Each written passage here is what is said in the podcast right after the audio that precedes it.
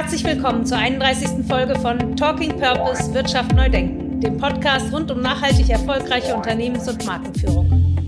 Mein Name ist Annette Bruce und ich bin Gründerin und Geschäftsführerin der Unternehmensberatung und Marketingagentur Creative Advantage aus Hamburg. Mit meinen Gästen diskutiere ich, wie Unternehmen profitabel wirtschaften und gleichzeitig einen Beitrag für das Gemeinwohl leisten können. In den Gesprächen erhaltet ihr Einblicke in die Unternehmen und Organisationen, die den Mut haben, Wirtschaft neu zu denken und damit Teil der Lösung der drängendsten Probleme unserer Zeit sind. Meine Gäste heute? Ina und Ingo Dahm, Gründer von Kapakura, einem Frühphaseninvestor für Startups im Bereich Bildung, Umwelt und Gesundheit. Manche möchten tatsächlich investieren, manche möchten sich aber auch persönlich einbringen. Und dadurch, dass dieser Kreis immer wächst, bekommen wir auch immer mehr Expertise, dass wir einem Startup sagen können, wir haben hier jemanden, der ist jetzt bei uns, der hat gesagt, er möchte nicht nur investieren, sondern auch helfen. Ähm, wir machen euch einen Kontakt und eine Intro und dann telefoniert doch mal. Und so wird diese, diese Möglichkeit mh, zu, äh, zu, zu, zu helfen, die, wird, die wächst mit uns und das ist eine sehr schöne Sache. Erfahrt im Podcast, wie Ina und Ingo den Investorenmarkt digitalisieren und gleichzeitig demokratisieren wollen wie sie es mit Hilfe von künstlicher Intelligenz schaffen, ein potenzielles Investment in nur 39 Sekunden zu evaluieren und warum sie trotzdem überzeugt sind, dass letztlich das persönliche Treffen über ihren Einstieg in dem Unternehmen entscheidet. Erlebt im Gespräch ein Gründerteam, das nicht nur als Paar, sondern auch als berufliche Partner erfolgreich zusammenlebt und arbeitet und erfahrt, was die beiden treibt, die Regeln des Investitionsmarktes neu zu schreiben. Herzlich willkommen, Ina. Herzlich willkommen, Ingo. Hallo, Annette. Schön, dass wir da sein dürfen. Hallo. Ja, ich stelle euch vielleicht einmal ganz kurz ein bisschen vor. Zwei ganz bewegte und sehr unterschiedliche Lebensläufe. Ina, du hast Pädagogik und Sozialwissenschaften studiert und hast, ähm, Ingo hat gesagt, überall da gearbeitet, wo es weh tut, in der Jugendschutzstelle, im Kinderheim, in der Psychiatrie bist aber jetzt schon seit etlichen Jahren als Beraterin und als Coach tätig und du bist Expertin für Personal und Kommunikation und worum es heute geht, da sprechen wir natürlich gleich drüber. Und Ingo, du bist promovierter Ingenieur, Erfinder des Handytickets ähm, und, was ich noch viel interessanter finde, auch wenn du auf dem Handytickets ein Patent hast, äh, wie ich gehört habe, aber du hast auch den Fußballroboter erfunden oder zumindest da sehr viel dran äh, mitgearbeitet. Du hast Studententeams bei Microsoft und bei der Telekom geleitet und warst Professor und Rektor der Internationalen Hochschule Bad Honnef. Ich glaube, das größte private Wirtschaftshochschule, die wir haben. Hast einige Startups gegründet. Ähm, da kommen wir, glaube ich, gleich im Gespräch nochmal drauf. Aber jetzt, warum ihr zusammen hier seid, habt ihr gemeinsam ein Startup gegründet als Paar mit zwei sehr unterschiedlichen Lebensläufen, mit viel Kompetenz, die ihr gemeinsam in das Startup Kapakura eingebracht habt. Was macht Kapakura? Wofür steht das? Womit beschäftigt ihr euch da? Kapakura, da, äh, wenn du fragst, äh, wofür steht das, dann kann man ja auch die Frage so verstehen, wofür steht denn eigentlich der Name? Kappa könnte man sagen, steht ja. für Kapital und Kura für gesund. Also wir wollen äh, diesen Kapitalmarkt gesünder machen, als er jetzt ist. Es ist nämlich sehr schwierig für äh, insbesondere junge Startups an Kapital, an Geld zu kommen. Und es ist umso schwieriger für solche Startups, die eben nicht in das klassische Raster von Venture Capital Fonds reinpassen. Nämlich solche, die nicht nur eine finanzielle Rendite erwirtschaften wollen, sondern die Welt verbessern. Und da liegen uns besonders die Bereiche Gesundheit, Bildung und Umwelt am Herzen. Und in solche Startups investieren wir und in die, äh, diese Startups, da bieten wir eben anderen an, mit uns gemeinsam zu investieren. Und das ist so in a nutshell, was Kalkulatura macht. Wow, das ist schon mal ein ganz großer Bogen jetzt.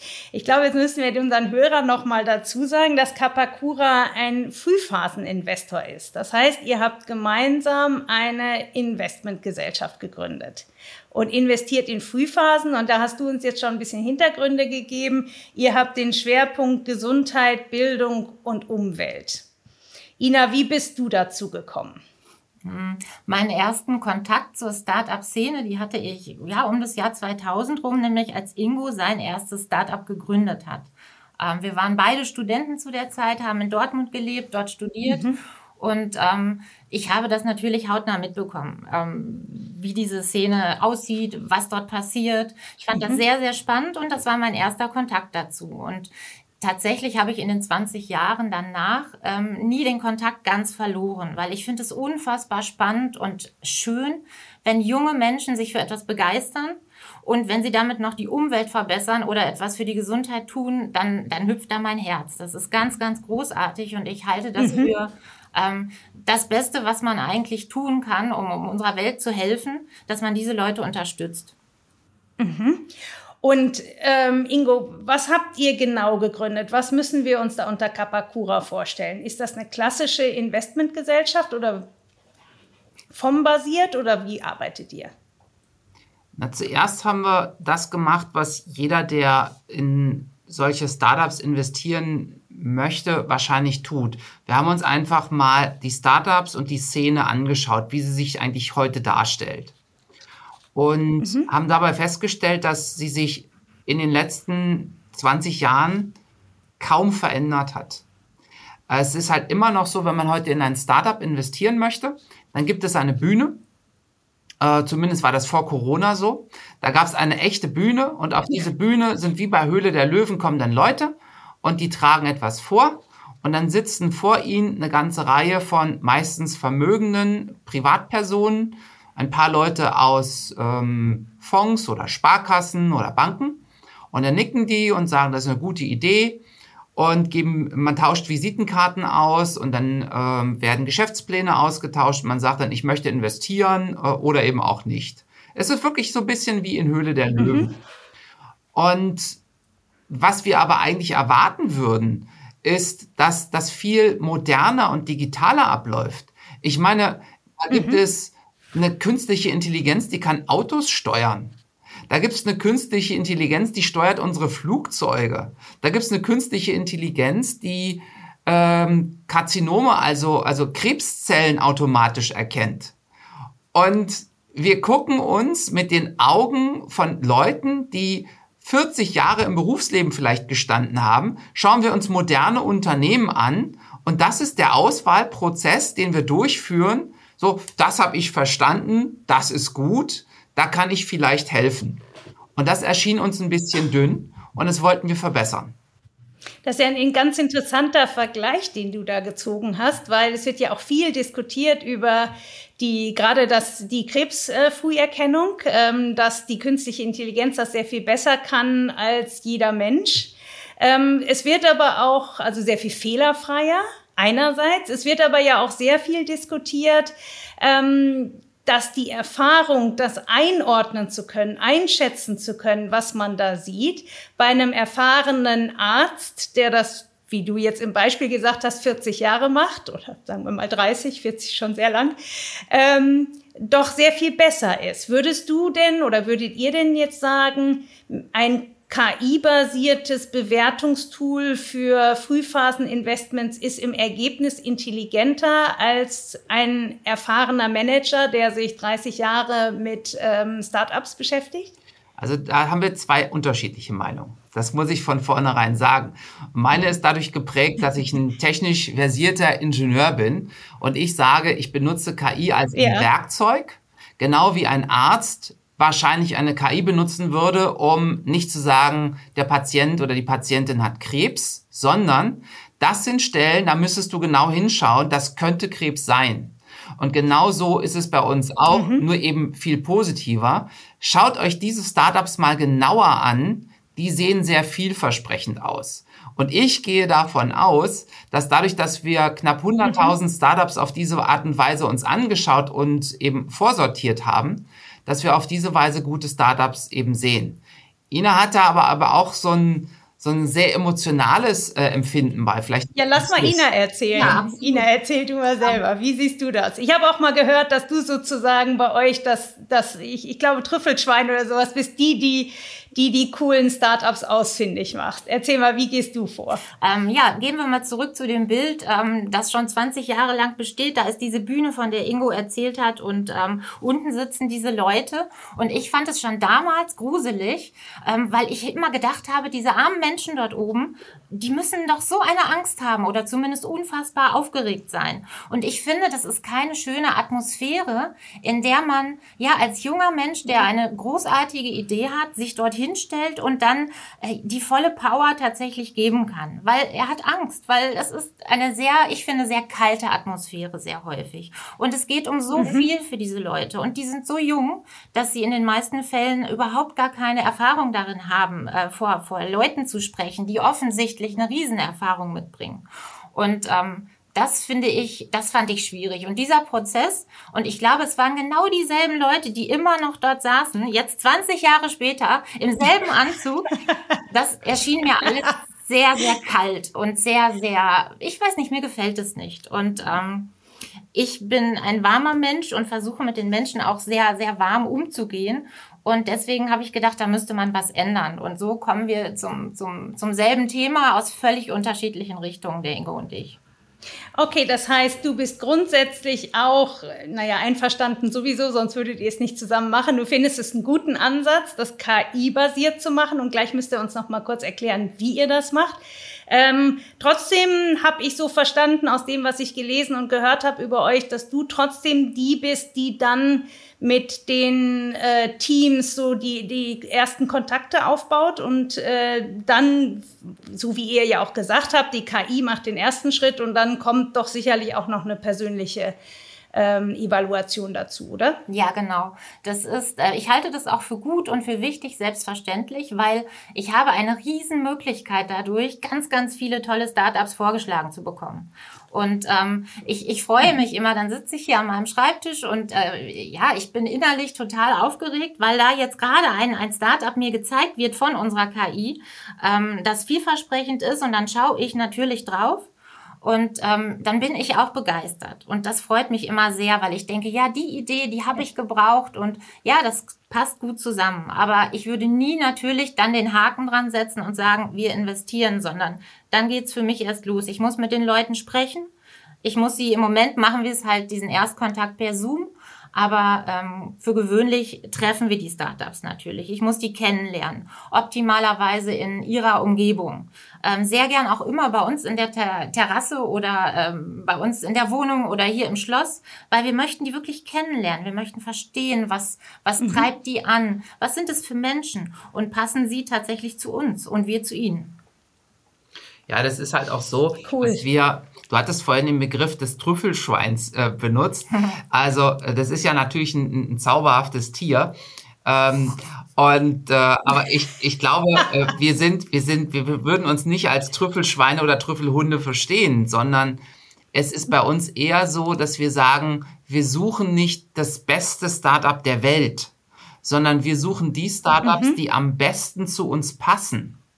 Weil es gibt eine okay. Menge Startups, die sind ganz, ganz hervorragend und die werden ihren Weg machen.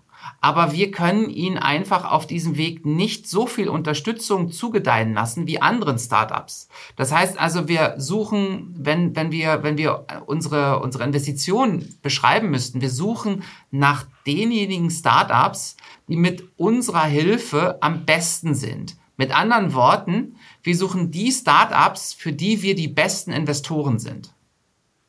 Mhm. Bevor wir jetzt darauf eingehen, weil das ist ja natürlich jetzt die logische nächste Frage, wofür seid ihr die besten Investoren? Jetzt haben wir das Thema KI angerissen. Ich glaube, jetzt sollten unsere Hörer auch noch mal ein bisschen erfahren, wie das, was für eine KI dahinter steckt. Ich nehme mal die Pointe vorweg. Ihr bewertet ein Unternehmen mit eurer KI in 39 Sekunden. Wie geht das? Wie macht ihr das? Was wird da bewertet über künstliche Intelligenz? Es gibt einen ähm, ganz interessanten Vortrag, der uns dazu inspiriert hat. Der ist von Bill Gross, das ist ein amerikanischer Star-Investor. Ähm, der heißt äh, ich glaube, so the single uh, biggest reason why startups succeed. Also der eine einzige Grund, okay. warum Startups erfolgreich sind. Und ja. hat sich äh, sein Portfolio angeschaut von sehr erfolgreichen Startups und hat mit seinem Team überlegt, was sind eigentlich die Gründe, die so ein Startup besonders erfolgreich machen. Und er hat fünf Gründe rausgearbeitet. Mhm. Das ist die Idee. Ich glaube, das ist jedem klar dass die Idee mhm. eine wichtige Rolle spielt. Das ist das Gründerteam. Das ist den meisten auch klar, dass das Gründerteam einen erheblichen Beitrag leistet. Äh, das Geschäftsmodell muss gut sein, der Zugang zu Kapital oder wir würden sogar sagen, der Zugang zu smartem Kapital. Das heißt also auch der Zugang ja. zu Netzwerken, zu Know-how. Und jetzt die Pointe auch, ähm, der wichtigste Grund, das ist das Timing. Ähm, das heißt also, dass mhm. du zum richtigen Zeitpunkt mit der richtigen Idee im Markt bist. Und diese fünf Punkte, die versuchen wir messbar zu machen. Und wir haben dazu jetzt keine KI, die im Sinne von Deep Learning einfach äh, sich alle Datenpunkte, die wir haben, anguckt, sondern wir haben im Prinzip mh, hm, ohne maschinelles Lernen angefangen, haben versucht, Fragen zu äh, eruieren und dann Datenquellen dafür zu finden und haben dann optimiert mit Hilfe von maschinellem Lernen, dass wir zu diesen fünf Punkten möglichst eine kluge und genaue Vorhersage haben, wie gut ist das Startup dort aufgestellt. Ja, und dann ist es gar nicht so schwer. Man stellt tatsächlich fest, also die These, die er da in den Raum geworfen hat, die stimmt, auch wenn man sich viel, viel mehr Startups anschaut. Das sind die Hauptgründe, warum, also man kann ableiten aus, äh, aus, aus diesen Punkten, dass ein Startup besonders erfolgreich ist oder eben besonders wenig erfolgreich ist. Ja, ich habe mir das mal angeguckt bei euch auf der Website. Da findet man ja dann den Reiter Pitch einreichen. Und da gibt es ja eigentlich, das sind nur fünf Aspekte. Da geht's los mit eurer Idee, dann euer Unternehmen, euer Geschäft, euer Team. Und dann geht's nochmal euer Geschäft im Einzelnen und dann schickt man schon ab. Reicht das, um über KI einen ziemlich guten Hit da drauf zu bekommen? Ähm, ob das ein erfolgreiches Invest sein könnte oder nicht. Den wichtigsten Punkt hast du vergessen. Du willigst in die Datenschutzerklärung ein. Und in der Datenschutzerklärung ja. steht drin, dass das Startup uns erlaubt, aus öffentlichen Quellen Informationen zusammenzutragen und sie zu kombinieren. Und das ist, glaube ich, das mhm. Erfolgsrezept. Es gibt so viele interessante Datenquellen, Angefangen vom Handelsregister, wo alles über das Startup drinsteht, bis hin zur Gesellschafterliste, die man sich vom Handelsregister runterladen kann, über das Deutsche Patent- und Markenamt, wo man, indem man nach Gründern sucht und nach dem Unternehmen sucht, Patente und Marken findet, über, wenn man Informationen hat über eine App, die das Unternehmen entwickelt hat, dass man aus den App Stores herauslesen kann, wie finden die Kunden das über Google Trends, wonach würden Kunden suchen, Google AdWords, was würde es kosten, dieses Produkt zu bewerben, wie hoch ist der Werbedruck und so weiter und so weiter. Da gibt es also ganz, ganz viele Daten, die das Unternehmen uns gar nicht explizit zur Verfügung stellt, sondern die wir uns einfach weil wir uns hingesetzt haben und überlegt haben, welche Datenquellen können wir noch anzapfen, äh, um die wir diese Daten eben entsprechend erweitern. Und das reicht tatsächlich ziemlich gut aus, um eine hohe Prognosequalität sicherzustellen. Also 70 Prozent der Startups, sagt das Forbes Magazine, die scheitern oder bringen ihr Kapital nicht zurück. Und wir können je nach Branche mit bis zu 85 Prozent Präzision diejenigen vorhersagen, die Jedenfalls konnten wir sie in der Vergangenheit mit dieser Präzision vorhersagen, die dann eben nicht scheitern würden. Ja, mich interessiert daran, ich finde es sehr, sehr spannend. Ähm, du hast mal gesagt irgendwo, das hatte ich gehört, es ist so teuer und so aufwendig, ähm, sich ganz viele Startups anzugucken. Das ist ja sofort nachvollziehbar, weil ähm, man muss das ja auch seriös machen und man muss ja eine ganze Menge Zeugs angucken dafür. Ähm, Seht ihr jetzt die künstliche Intelligenz, also euer System, und ihr seid da ja auch, äh, so wie ich das sehe, Innovationsführer auf dem Markt. Einige andere machen das jetzt nach, aber ihr seid da führend und, und habt das ja auch schon eine ganze Zeit sogar am Laufen. Ähm, ist euer Hauptbeweggrund dafür, dass es schneller geht und damit günstiger ist und ja auch nicht nur günstiger, sondern ihr die Möglichkeit habt, euch viel mehr Startups anzugucken. Also es ist ja nicht immer nur eine Frage von Geld, sondern auch faktischer Zeit. Oder seid ihr der Meinung, dass eure Treffsicherheit dadurch wirklich signifikant erhöht wird? Was ist euer Hauptbeweggrund? Es ist natürlich beides. Ähm, aber für mich ist der Haupt, für mich persönlich ist der Hauptgrund, wir möchten Investitionen in frühphasige Startups für jeder Mann, jede Frau verfügbar machen. Und das teuerste an dieser ja. Investition aus unserer Sicht, das ist, sind die Auswahlkosten und die Managementkosten, weil die ganz schwer zu berücksichtigen okay. sind. Und deshalb müssen diese Kosten möglichst weit nach unten. Weil wenn man diese mhm. Kosten nach unten bekommt, steigt die Rendite massiv. Wenn ein Business Angel in Deutschland 35.000 Euro in ein Startup im Schnitt investiert und äh, mhm. dann aber sich 100 Startups anguckt, jedes dieser einzelnen Startups, sagen wir mal, ähm, nur eine, nur eine Stunde sich anschaut und 100 Euro Stundenlohn sozusagen rechnerisch im Kopf dagegen steht, dann ist die Investitionssumme ja nicht 35.000, sondern 45.000 Euro. Das macht die Investition mhm. teuer. Und wenn man dann noch davon ausgeht, mhm. dass viele von den Startups halt leider scheitern, ähm, mhm. dann ist die Startup-Investition einfach insgesamt sehr, sehr teuer. Und die Startups, die übrig bleiben, die müssen halt exponentiell super stark wachsen. Und wie schön wäre es, wenn man es hinbekommen würde, dass man vielleicht mehr Startups in seinem Portfolio hat, die eben nicht mhm. scheitern, mhm. dann müssen sie auch nicht exponentiell super stark wachsen, sondern es reicht, wenn sie sich verdoppeln, verdreifachen, vervierfachen und die Rendite ist trotzdem mhm. gut. Und genau das ist das Ding. Mhm. Man, man, verzichtet am Ende auf dieses Gambling, dass man das eine Startup sucht, was um Faktor 10, 20, 30 dann am Ende wächst, damit die Verluste aus dem Portfolio ausgeglichen werden. Das wäre ein viel gesünderes Portfolio, ein viel besseres, nachhaltigeres Wachstum. Und da stehen Ina und ich für ein.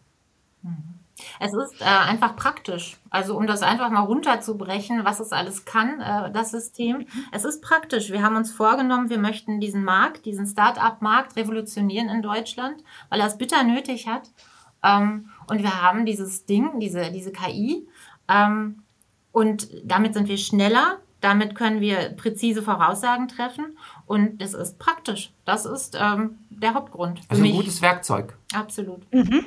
Ja, macht, macht sofort Sinn. Ähm, ich glaube, da kann sich jeder, das hat jeder jetzt bildlich vor Augen, wie das so üblicherweise gehandhabt hat und hat eine Idee davon, äh, wie ihr das macht. Ina, ihr hattet gesagt, das beste Start-up ist das, was am besten zu euch passt. Nicht unbedingt das, was die besten Zahlen hat, sondern das, was am besten zu euch passt. Welche Start-ups passen denn besonders gut zu euch? Wo seht ihr euch? Mhm. Wir möchten den Start-ups ja mehr mitgeben als nur Geld. Das äh, sagen wir immer, das ist uns mhm. auch sehr, sehr wichtig. Ähm, und natürlich können wir am besten helfen äh, in Feldern, äh, wo wir tatsächlich auch Ahnung von haben. Ähm, ich zum mhm. Beispiel könnte ganz sicher kein, ähm, ich weiß es nicht, kein Mechanik-Startup unterstützen mit meiner persönlichen Expertise, mhm. weil da bin ich raus. Und das ist uns sehr, sehr wichtig, dass wir, dass ja, dass wir denen unter die Arme greifen und helfen können. Aber zum Beispiel ein Startup, ähm, was in dem Bereich mentale Gesundheit unterwegs ist, da können wir nicht mhm. nur technisch, sondern auch fachlich inhaltlich helfen. Mhm.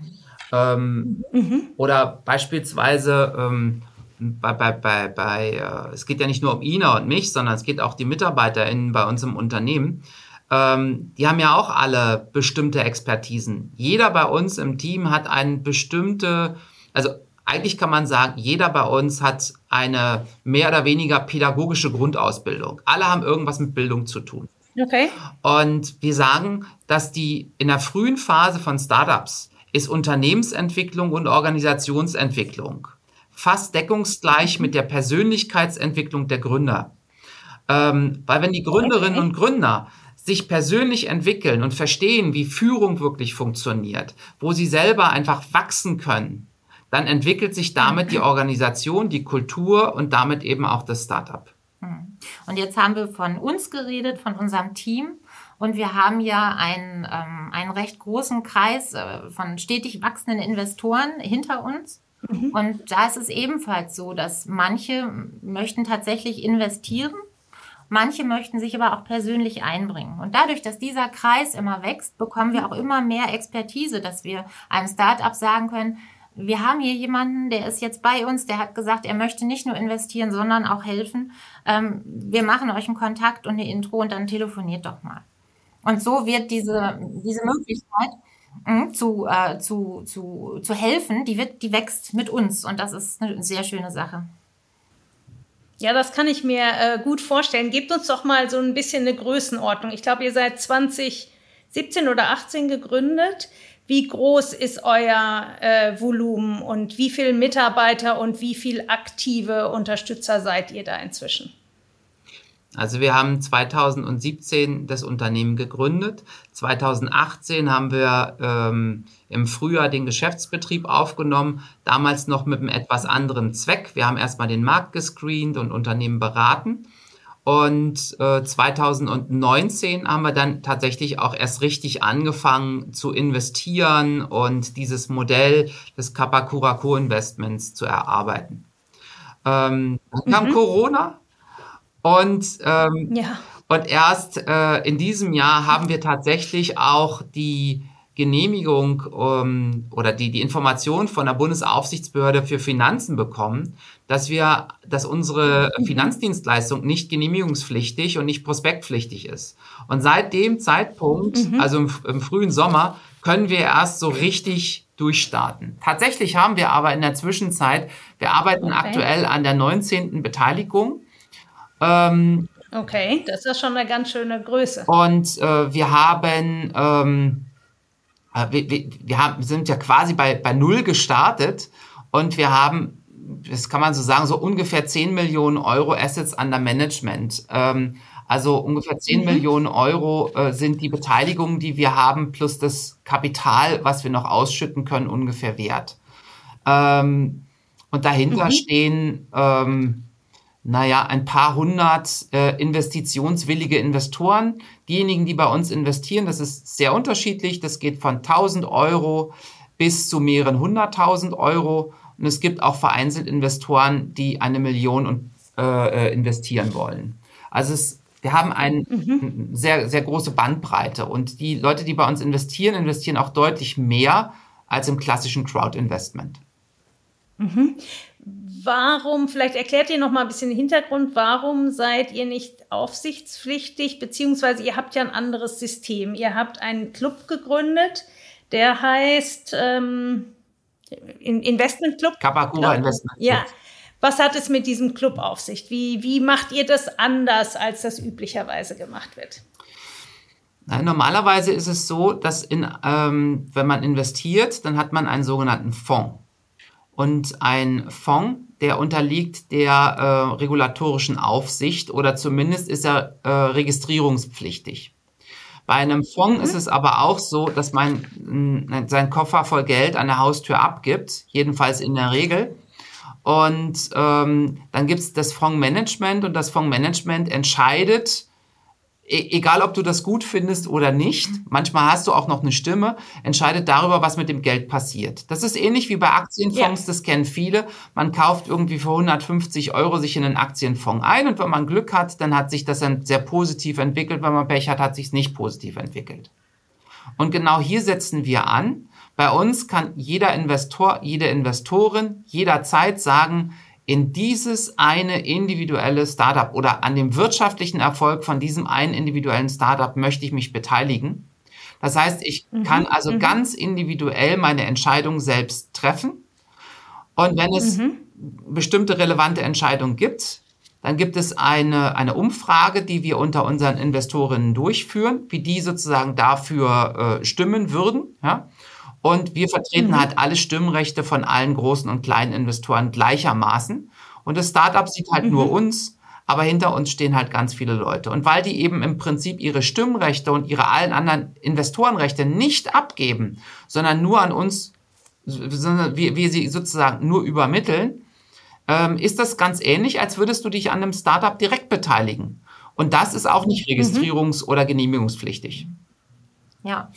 Okay. Und der Club, Ina, was macht der Club? Ja, ich wollte äh, ergänzen tatsächlich noch. Ähm, es ist, ähm, mhm. mich hat es sehr, sehr, ich finde es sehr spannend, dass wir diesen, diese Möglichkeit haben, dieses Start-up-Business, was glaube ich, wo sich viele gar nicht rantrauen. Erstmal, weil sie zu viel mhm. investieren müssten in den meisten Fällen, als sie, als sie können oder wollen. Ähm, und das jetzt zugänglich zu machen, und zwar handfest, äh, nicht indem man irgendwo an irgendwelchen Apps irgendwelche Zahlen hin und her schiebt, sondern indem man den Leuten, wir haben einen Katalog, wo unsere Startups aufgelistet sind. Da steht drin, mhm. was die machen, wie das Team ist. Und ich finde es so angenehm, dass die Leute einfach in diesem Katalog blättern können und sagen können, ich weiß es nicht. Zum Beispiel, ähm, mein Großvater ist an Demenz gestorben. Hier ist ein Startup, das macht etwas, äh, damit diese Krankheit halt, ähm, damit geholfen werden kann. Und dann möchte ich jetzt dort mhm. investieren. Und das mag ich so, weil es ist sehr, es wird den Leuten dadurch nahegebracht. Du musst kein Finanzexperte sein, um jetzt dort bei uns mitzumachen, mhm. sondern du kannst einen Katalog mit Bildern bekommen und da steht drin, in welchem Bereich du investieren und auch was Gutes tun kannst. Was sind denn eure Erfahrungen? Wie reagiert der Markt äh, auf dieses doch recht neue Vorgehen? Das ist ja eine Steilvorlage, also äh, danke dafür. ähm, wir sind, wir sind ähm, total angetan von dem super positiven Feedback, was wir vom Markt bekommen. Was die Leute am meisten mhm. mögen, und das wird uns immer wieder auch zurückgespiegelt, ist, Sie können bei uns in Startups investieren, wo Kapakura oder die Gesellschafter der Kapakura mit eigenem Kapital bereits beteiligt sind. Und das mhm. ist eine Vertrauenssituation, die im Finanzbereich bei vielen Menschen verloren gegangen ist. Äh, weil der Bankberater sagt, Mensch, kauf doch die Aktie. Nicht deshalb, weil er selbst. Aber hat selber nichts mit zu tun. Sondern weil er da die größte Provision bekommt. Und das ist bei uns ja. halt anders. Und das mögen und schätzen die Leute und deshalb empfehlen sie uns auch häufig weiter. Nochmal zum, zum letzten, damit man das ganz verstanden hat. Ihr seid selbst beteiligt. Das heißt, ihr entscheidet, dieses Startup wollen wir unterstützen. Ihr investiert selber. Sammelt ihr dann noch erstmal weiteres Geld ein? Oder was passiert, wenn ich jetzt euren Katalog durchblättere äh, und sage, okay, an diesem äh, Startup, was äh, zu Demenz forscht, möchte ich mich auch noch beteiligen? Zahle ich dann einen Teil zurück, den ihr darin investiert seid, oder wie funktioniert das? Es gibt beides. Ähm, äh, und wenn das Startup sagt, ähm, das Geld, was Kapakura jetzt investiert hat, das reicht uns. Dann äh, gibt es mhm. die Möglichkeit, dass wir im Prinzip das Kapital, was Kapakura eingezahlt hat, dass wir sozusagen einen Teil unserer Risikos, einen Teil unserer Chancen an dich einfach weiter äh, veräußern. Mhm. Das nennt sich ähm, im Finanzdeutsch Genussrecht. Ja. Ähm, mhm. Und also das ist, das ist der eine, das ist der eine Punkt. Das gibt aber auch den Fall, dass das Kapital, was wir eingezahlt haben, immer noch nicht ausreicht, um den gesamten Kapitalbedarf zu decken.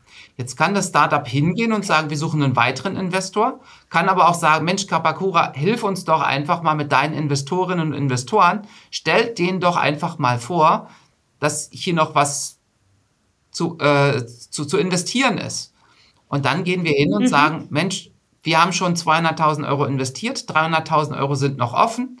Möchtet ihr euch zu den gleichen Konditionen beteiligen wie wir? Dazu sagen wir dann Early mhm. Bird Beteiligung, weil das ist halt so, der frühe Vogel fängt den Wurm.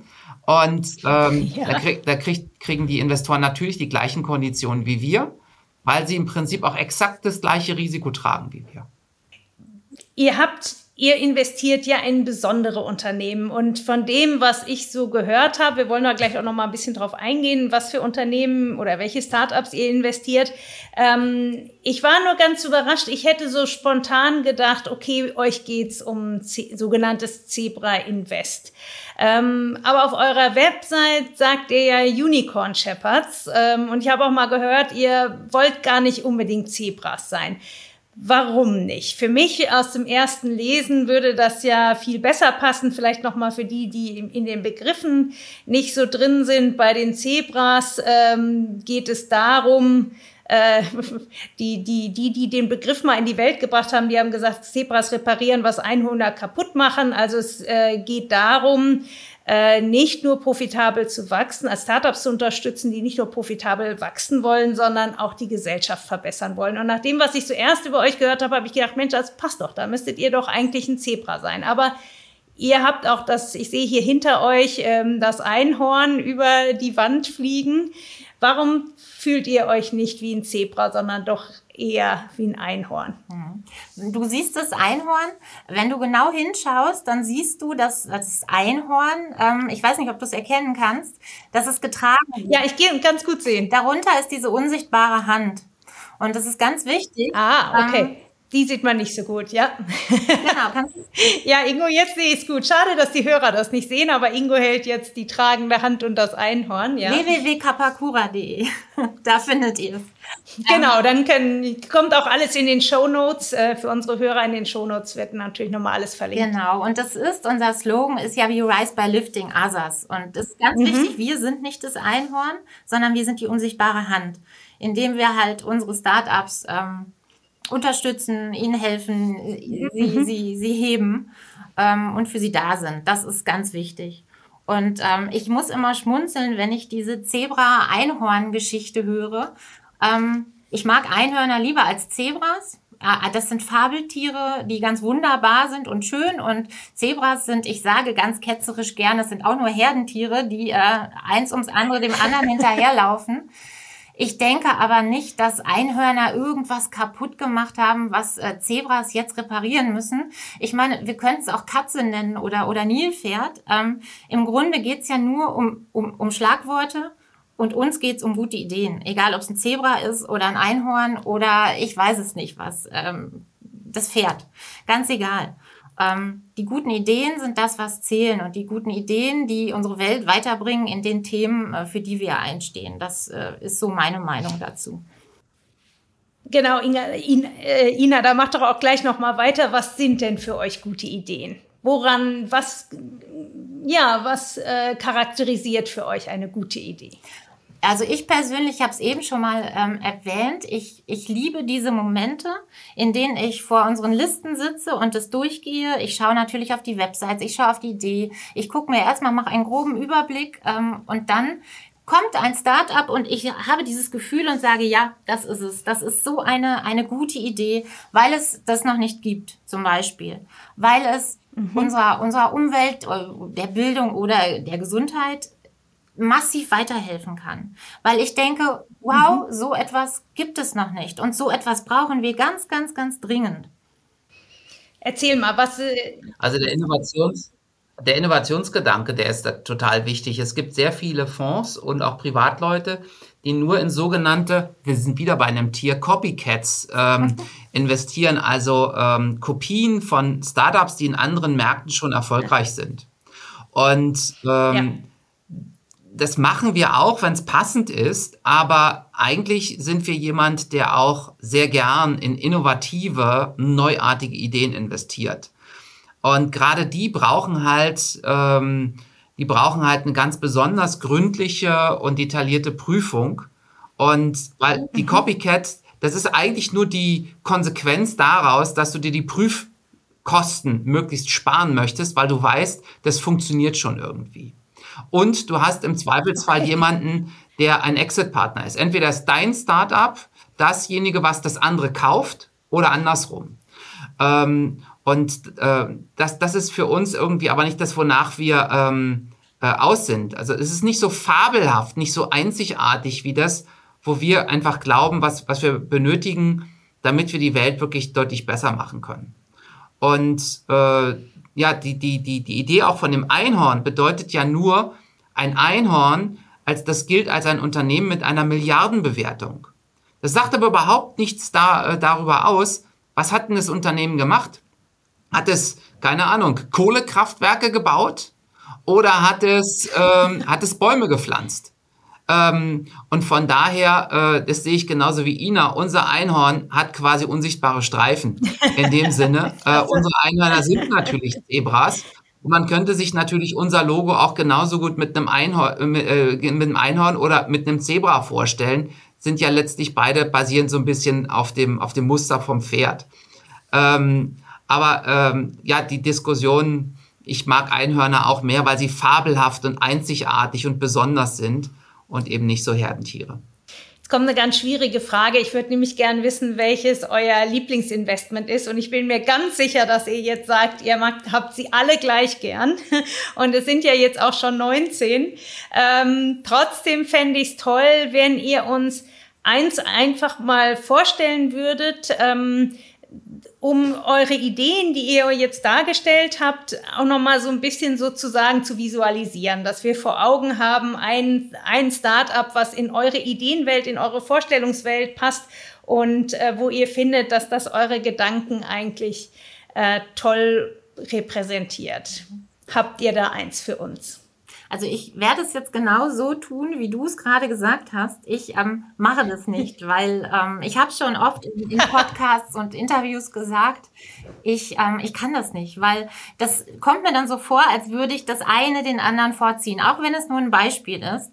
Ähm, ich kann dir sehr gern was über alle erzählen, das sprengt aber den Rahmen. Ich weiß aber, dass Ingo das ab und zu macht. Also vielleicht fragst du den. Dann frage ich jetzt dich, Ingo. Erzähl uns von einem. Ja. Ihr müsst ja nicht sagen, dass es dein Lieblings- oder Bestes oder sonst was ist, sondern einfach nur, dass unsere Hörer ein bisschen ähm, ja, Butter bei die Fische haben. Ja, dann hängt ja der Aussehen gleich schief. Nö. Äh, ja, also ähm, ich würde natürlich am allerliebsten über unsere Neuinvestitionen erzählen, aber das darf ich noch nicht. Ähm, von daher suche ich mir jetzt eins aus von denen, äh, wo wir schon länger dran beteiligt sind. Ähm, also unsere, unsere jüngste Beteiligung ist das Unternehmen Quisco.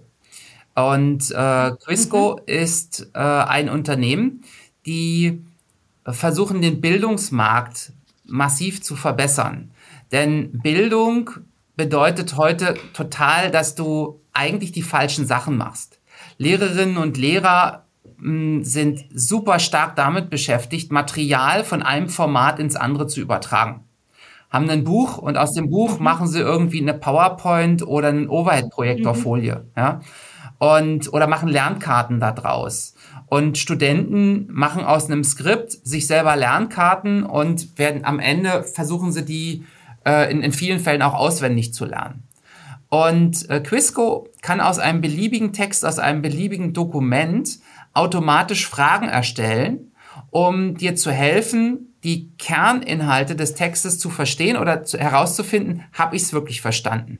Mhm. Und ich glaube, ganz viele von deinen Hörerinnen und Hörern, die haben das schon mal erlebt im beruflichen Umfeld. Da gibt es sowas wie Hygieneprüfungen oder die Datenschutzgrundverordnung, die einmal im Jahr durch alle Mitarbeiterinnen und Mitarbeiter abgelegt werden muss.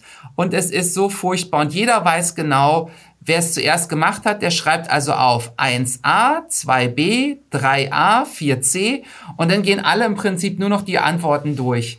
Äh, das Schlimme dabei ist, diese Verordnungen sind ja aus einem guten Grund da. Man muss ja diese Verordnung halt wirklich kennen und die Neuerungen. Und bei Quisco wäre es halt so, jeder einzelne Mitarbeiter könnte eine individuelle Frage bekommen oder individuelle Fragen bekommen Mhm. Das bedeutet, dass man also wirklich sicherstellt, dass alle auch auf eine faire Art und Weise ähm, na, die, diese Prüfung auch absolvieren. Und das System kann dazulernen und kann dann eben auch merken, Mensch, die Annette, die hat diesen Test jetzt an der Stelle schon dreimal absolviert. Der stelle ich jetzt folgende Fragen, weil sie beim letzten Mal äh, dort ein bisschen Schwierigkeiten hatte. Und dem Ingo stelle ich noch viel mehr Fragen, okay. weil der schien das Ganze nicht wirklich gelesen zu haben, sondern nur, nur zu raten. Und das ist, finde ich, eine ganz okay. tolle und, und technologische Innovation im Bildungswesen, die einfach dazu führt, dass die Zeit von den Lernenden und von den Lehrenden einfach sinnvoller genutzt werden kann. Das ist ja super interessant. Soll das denn auch, äh, will das äh, Startup das auch in Schulen reinverkaufen, also übers Bildungsministerium, oder ist es im Moment als privat oder für Unternehmen, so wie in deinem Beispiel Datenschutzverordnung, geplant? Sowohl als auch. Also jeder Verlag könnte natürlich seine Bücher äh, einfach auch benutzen. Die mhm. Bücher, oder man kann auch als Schüler oder auch als Nachhilfelehrer kann man halt diese Software nehmen kann dann halt ein PDF-Dokument reinstecken und kriegt am Ende Fragen raus. Und wie toll ist das für einen Lehrer, ja, mhm. dass er eben nicht jedes Jahr die gleiche Klausur stellen muss, sondern im Prinzip äh, ja. die, die Fragen äh, für die Klausur automatisch erstellt bekommt und nur noch redigiert und sagt, nee, die Frage ist mir jetzt zu einfach. Das ist super, weil ich wirklich wertvolle Zeit einfach einsparen kann. Ja, das äh, überzeugt mich sehr. Ich hoffe, dass das äh, marktreif ist, solange meine Kinder noch in dem Bildungssystem unterwegs sind. Und das sind noch ein paar Jahre, also da bestehen noch Chancen. Ähm, nun macht ihr das ja als Paar. Ich will zum Abschluss doch gern noch mal euch fragen, wie funktioniert das denn so als Ehepaar? Ihr kommt aus komplett unterschiedlichen Bereichen, aber Ina hat am Anfang schon erzählt, sie hat schon mit dir gezittert und äh, war schon auch inhaltlich gedanklich sehr dabei, als du dein erstes Startup gegründet hat, hast. Ähm, wie funktioniert das? Würdet ihr sagen, das ist äh, das Beste, was man machen kann, weil äh, wir kennen uns und das ist die Basis dessen, wie das Ganze funktioniert? Oder rüttelt und scheppert es da auch manchmal? Ähm, es rüttelt und scheppert, weil wir sagen gerne, ähm, wir sind nicht ähm, Topf und Deckel, sondern wir sind Deckel und Deckel und das macht sehr viel Lärm manchmal. Ähm, das ist aber auch gut so oh. tatsächlich. Oh. wir, Ingo sagt oft, wir leben ein sehr extremes Leben. Das stimmt. Äh, Freunde sagen sehr oft, wie, wie, wie, wie könnt ihr das machen? Wie könnt ihr das durchhalten, äh, dieses Tempo und vor allen Dingen, dass permanent die Arbeit im Fokus steht. Also wir sind ja nicht, dass wir Freitagabend den Schlüssel abgeben und erst Montagmorgen wieder anfangen, über unsere Firma nachzudenken, sondern wir tun das permanent. Und ähm, ich muss sagen, ich, ich für meinen Teil, ich genieße das sehr, weil ähm, ich kann etwas, was ich liebe, was ich mit Leidenschaft tue, kann ich permanent machen und ich kann meine Familie ein bisschen einbeziehen. Also meinen Sohn, aber meinen Mann natürlich vollkommen. Und natürlich sind wir anderer mhm. Meinung häufig. Ähm, wir finden manchmal nicht die Zeit, miteinander zu reden, obwohl wir tatsächlich den ganzen Tag äh, zusammen sind. Aber sind, wir, wir tanzen halt immer an verschiedenen Ecken. Und ähm, ich, ich finde, es ist sehr bereichernd, das tun zu dürfen, was wir tun und das auch noch gemeinsam. Also für mich ist es so. Ingo. Ja, für mich ist es so, also ich kann mir da keinen besseren Partner in Crime vorstellen, weil es gibt so viele Punkte, ähm, die, die andere Menschen einfach nicht so schnell verstehen würden, weil sie mich viel weniger kennen als meine Ina. Und wenn ich der irgendwie zwischen zwei Terminen schnell was zurufe, dann reichen einfach zwei Blicke und drei Worte. Ähm, und für andere müsste ich da zwei Seiten aufschreiben. Und das macht uns als Team einfach in einigen Punkten wahnsinnig schnell. Äh, und mhm. noch einen anderen Punkt, ähm, wir vertrauen einander halt auch extrem. Das ist halt eine Situation, mhm. die man bei Arbeitskollegen halt in dieser Form nicht immer so hat.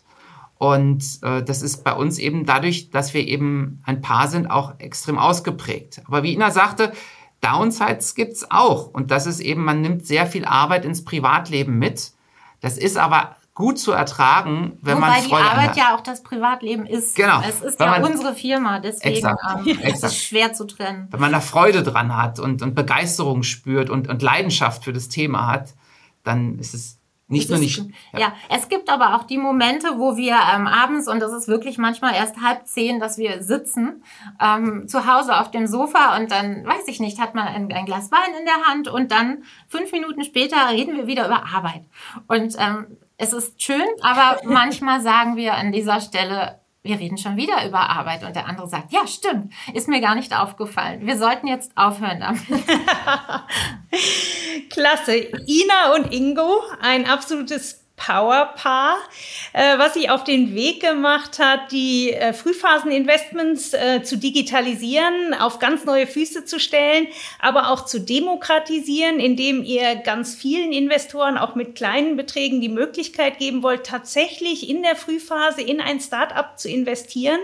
Und zwar ganz direkt, nicht über einen Fonds, sondern so, dass man wirklich sagen kann, in dieses Startup möchte ich investieren, weil es interessiert mich, es überzeugt mich, ich glaube daran und ich möchte, dass diese Idee auch wirklich in den Markt kommt.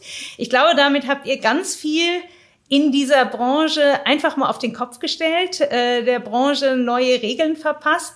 Ich finde es super spannend. Ich äh, bedanke mich sehr herzlich für das Gespräch.